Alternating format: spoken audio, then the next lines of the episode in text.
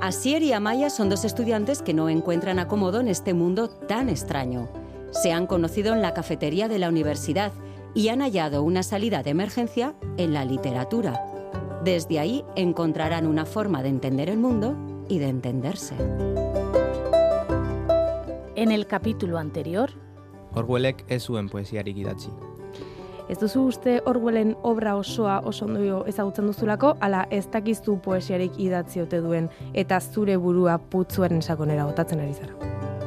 vaya movida con Orwell, que si era poeta, que si era otra cosa, y a investigar, que se ha ido a Maya.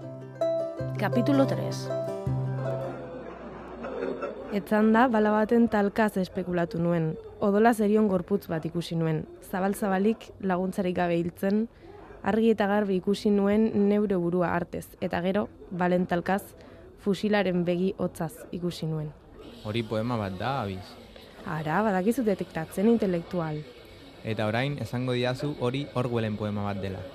Ara, eta memoria ere baduztu, ba bai, Orwellen poema bat da, izua deitzen da. Saiakera arteko atxeden tartea izango zen abiz, edo maite minuta egongo zen. Nahiago ditu saiakerak. Hori da poesiera hurbildu etzarelako. Ez dut poesia ulertzen. Baina ze poesia, poesia asko dago, saiakera mota bakarra dagoela.